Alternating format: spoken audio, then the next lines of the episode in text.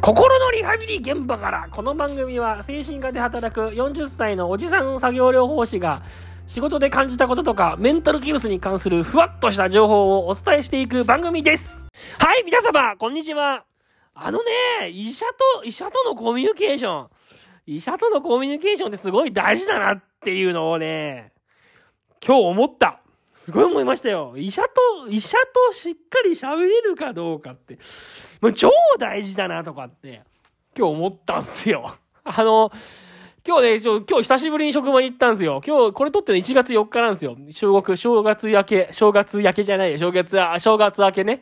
あコロナ、コロナで僕はね、2週間ぐらい休んでたから、本当に、もうすごい久しぶりに行ったんですよ。で、いろんな患者さんと喋ってて、あのー、びっくりしたことがあって、あの、薬がね、薬が変わったことによってすごい良くなったっていう患者さんに何人かあったんですよ。今日。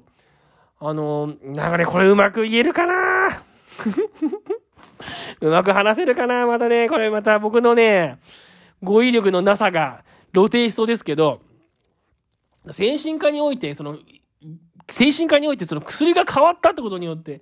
目まぐるしく変わる患者さんっていうのが一定数いるんですよ。一定数いるの。これどう変わったかっていうのをね、こう今、うま、今うまく説明できるかなと。ちょっと結構自信がないんですけど、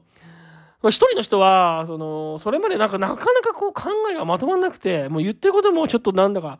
なんだかわかんないし、何聞いても大丈夫ですしか言わないし、みたいな感じの人だったんだけど、その薬が変わったことによって、もうすごい流暢に喋れるようになって、なんだろう、普通にもう IQ20 ぐらい上がったんじゃないのかな、みたいな感覚も喋ってて思うのは。そういう感じの人とかもいるし、薬が変わったことによって今まで全然起きれなくって、そもそも電気屋に来れなかったっていう人が、薬が変わったことによってもうすぐこう電気屋に朝パッと起きれて来れるようになるとか、そんな人にも出会ったこともあるし、あの、本当に怒りっぽかった人がこう薬が変わって急に穏やかになるみたいなこともね、そういうのも出会ったこともあるし、結構いろんな体験が僕のこの十何年間の精神科の精神科の経験の中ではあって、あの、薬が変わるって、薬が変わるとこんなに人間が変わるのかって思うようなことが、結構いっぱいあるんですよ。そもそも、この人一体どういう人だったのかと思うぐらい、なあ、うまくい、うまくいないけど、なんつったら普通の人になる。普通の人になるって言うと良くないよね。語弊があるよね、これね。なんかちょっとうまく言えんだけどね、ここ、本当に人が変わったかのように、こう、スッキリする感じの人っていっぱいいるんですよね。本当にもう、それまでモニモニモニモニ言ってて、なんだかちょっとよくわかんないことぐちぐちぐちぐち言ってた人が、薬が変わったってことで、もう本当に考えがスッキリして、まとまってきて、何言ってるかわかるみたいな。いやー、この人こんな人、こんな爽やかな高青年だったんだな、みたいな、そういうことってのは結構あるんですよ。精神科においては。だから、精神科においてやっぱ薬、どういう薬を飲んでるかって、自分の今飲んでる薬が合ってるか合わないか、それが医者にちゃんと伝わって、で、医者がじゃあちょっと薬を変えていきましょうねとか、この薬でいきましょうねとかっていう風にしていくことがやっぱすごく、もうすごく大事なんだなっつうのを、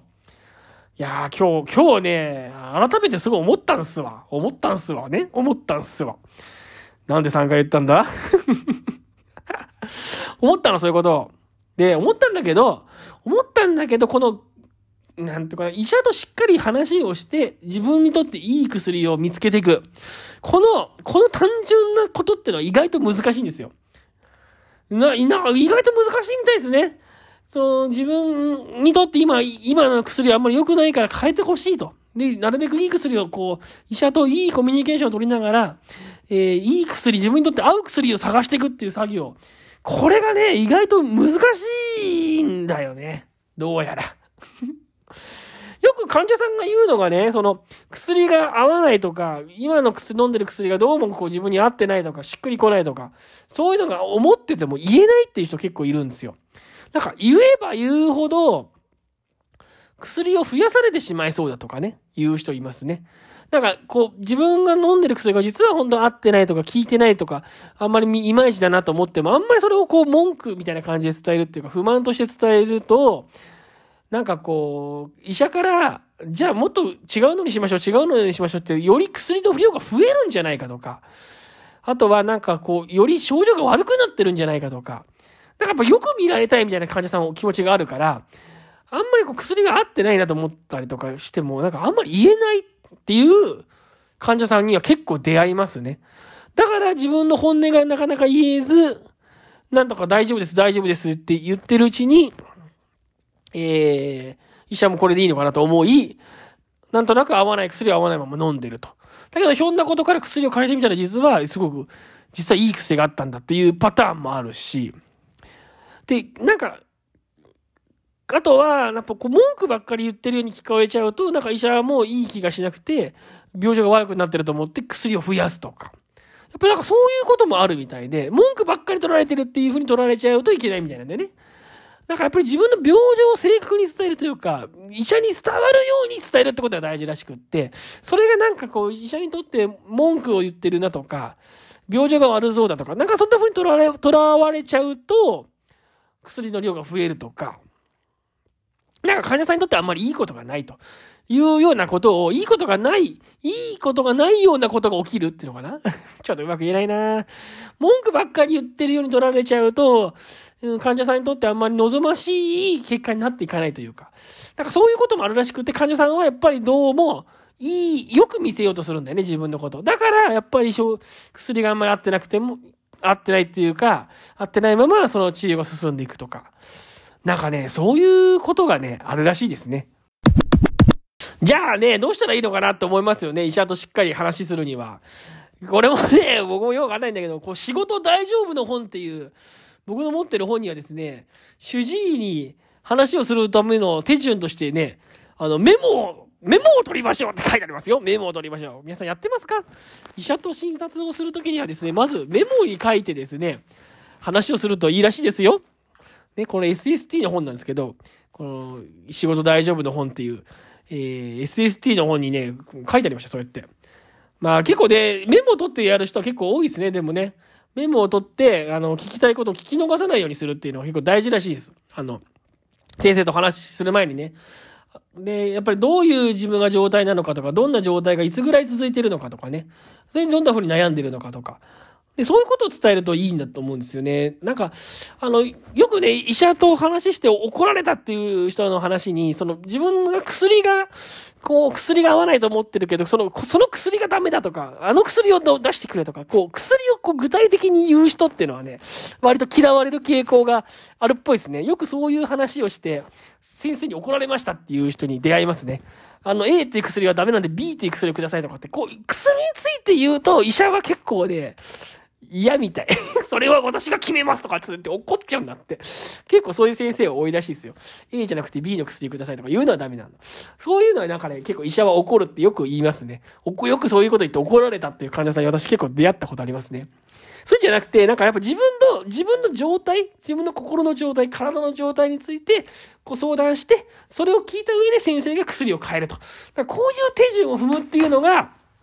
いいらしいんですよね。ところがこの自分の状態をうまく説明するっていうのが、こう、精神疾患になったりすると、やっぱりね、難しいんだと思うんですよね。なんか、うん、結局その自分の体の状態とか心の状態ってなかなかその、なんていうかな、自分の言葉で言うのってやっぱ意外と難しかったりするんだと思うんですよね。なんか、うん、だから、そこがね、その結局自分の体の感覚がわかんなかったりとか、自分の心の感覚状態がよくわからないとか。やっぱりそういうことがあるみたいで、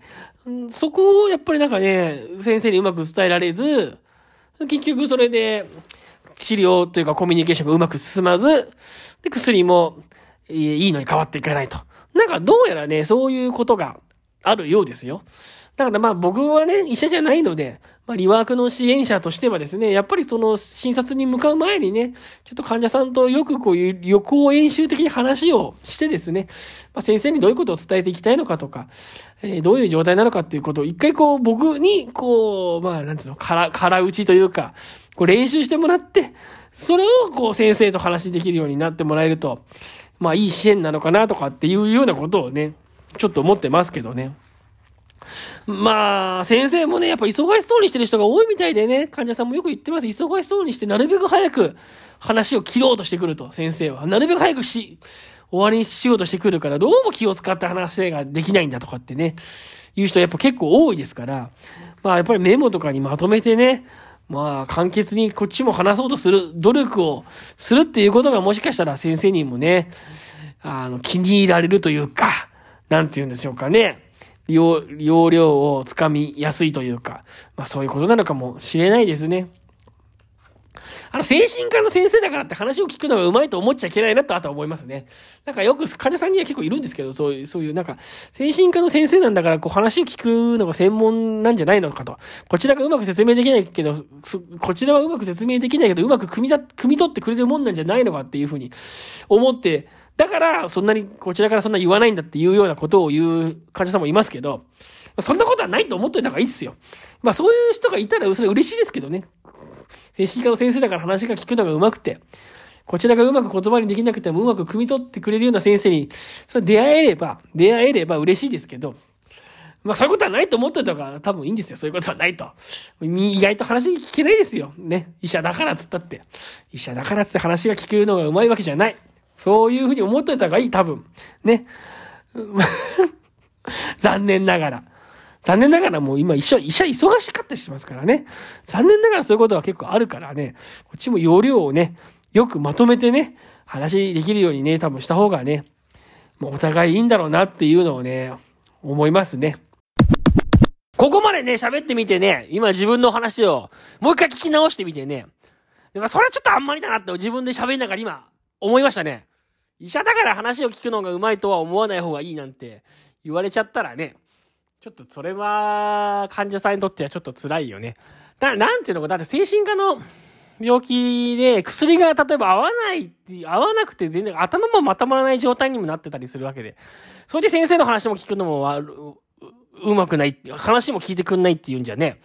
結局自分が今薬が全然合わなくて調子が良くない。だけど、そこ、調子が良くないってことはそもそも話す力もな弱まってきてるってことだから、そういう意味じゃなんか、本当に精神科の薬ってのがな、なんていうのかな、うまく働かないと本当に罪深いですよね。どんどんそれで、コミュニケーションがそれで取れなくなって、どんどん先生の話ができなくなってきたら、どんどんまた自分のことをうまく伝えられなくなっていっちゃうわけだから。なんかね、そんなことちょっと思いますよね。だからやっぱコツという意味じゃもう一個言うとしたら、診察でうまく話せないと思った時は家族についてきてもらうっていうのも大事かもしれないですね。結構ね、精神科の診察でね、外来なんかで本人うまく喋れない時は家族同伴できてね、家族が、まあ家族の目から見て今どんな風に見えるかとか、そういうことを伝えてる方も結構多いですもんね。結構それも大事かもしれないですよね。患者さんと医者だけでうまくいかない場合もありますから。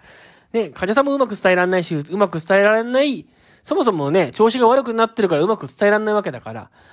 えー、家族についてきてもらって、家族の目から見て、どういうふうに見えるかっていうのを伝えてもらうっていうのも、診察の場面でね、案外大事だったりするし、あの、先生も基本的に話を短く切り上げよう、切り上げようとする傾向は、もちろん、もちろんあるっていうのもおかしいですけど、やっぱ精神科の病院に限らずね、医者ってそういうとこありますけど、家族と一緒に来るとちょっとね、やっぱり構えるっていうとか、そういうとこもあると思いますからね。まあ、そんなことないのかな。でもやっぱり一人より二人いた方がね、なんかほら、一人で行くじゃないですか。一人で話して、もうちょっと話せないなと思ったりとか、うって言葉に詰まったりとかすると、もうね、空白ができたら先生、そしたらもうすぐ先生が、じゃあ、また2週間後に来てくださいみたいな形で、もうすぐ話切り上げてきそうな感じしますけど、家族がいればね、自分がちょっとううって言葉に詰まって話ができなくても、また家族がその後間に割って入ってくれて、ね、家族の方がどなたか話してくれれば、その家族が喋って質問してる間にまた自分もまた言いたいこととか、話したかったことを思い出したりするかもしれないですから、やっぱり調子悪い、悪い時とか薬が合わないなと思う時とか、やっぱりそういう時は、家族に同伴に来てもらうっていうのも、結構いいもんなんじゃないのかなっていうのを思いました。はい、というわけでね、今日の放送はこの辺で終わりにしようと思っています。えー、この放送はね、もう最近は、最近はっていうか、できる限り平日の朝5時、平日の朝5時配信で行こうかなと思ってます。えっ、ー、と、休日っていうか祝日はね、ちょっとできないかもしれないですけど、なるべく平日配信で頑張って放送していこうと思っています。えー、質問とか感想とか、ご意見とかある方は、ぜひ、ポッドキャストの概要欄に質問欄ありますんで、ぜひそちらからよろしくお願いいたします。それではどうもありがとうございました。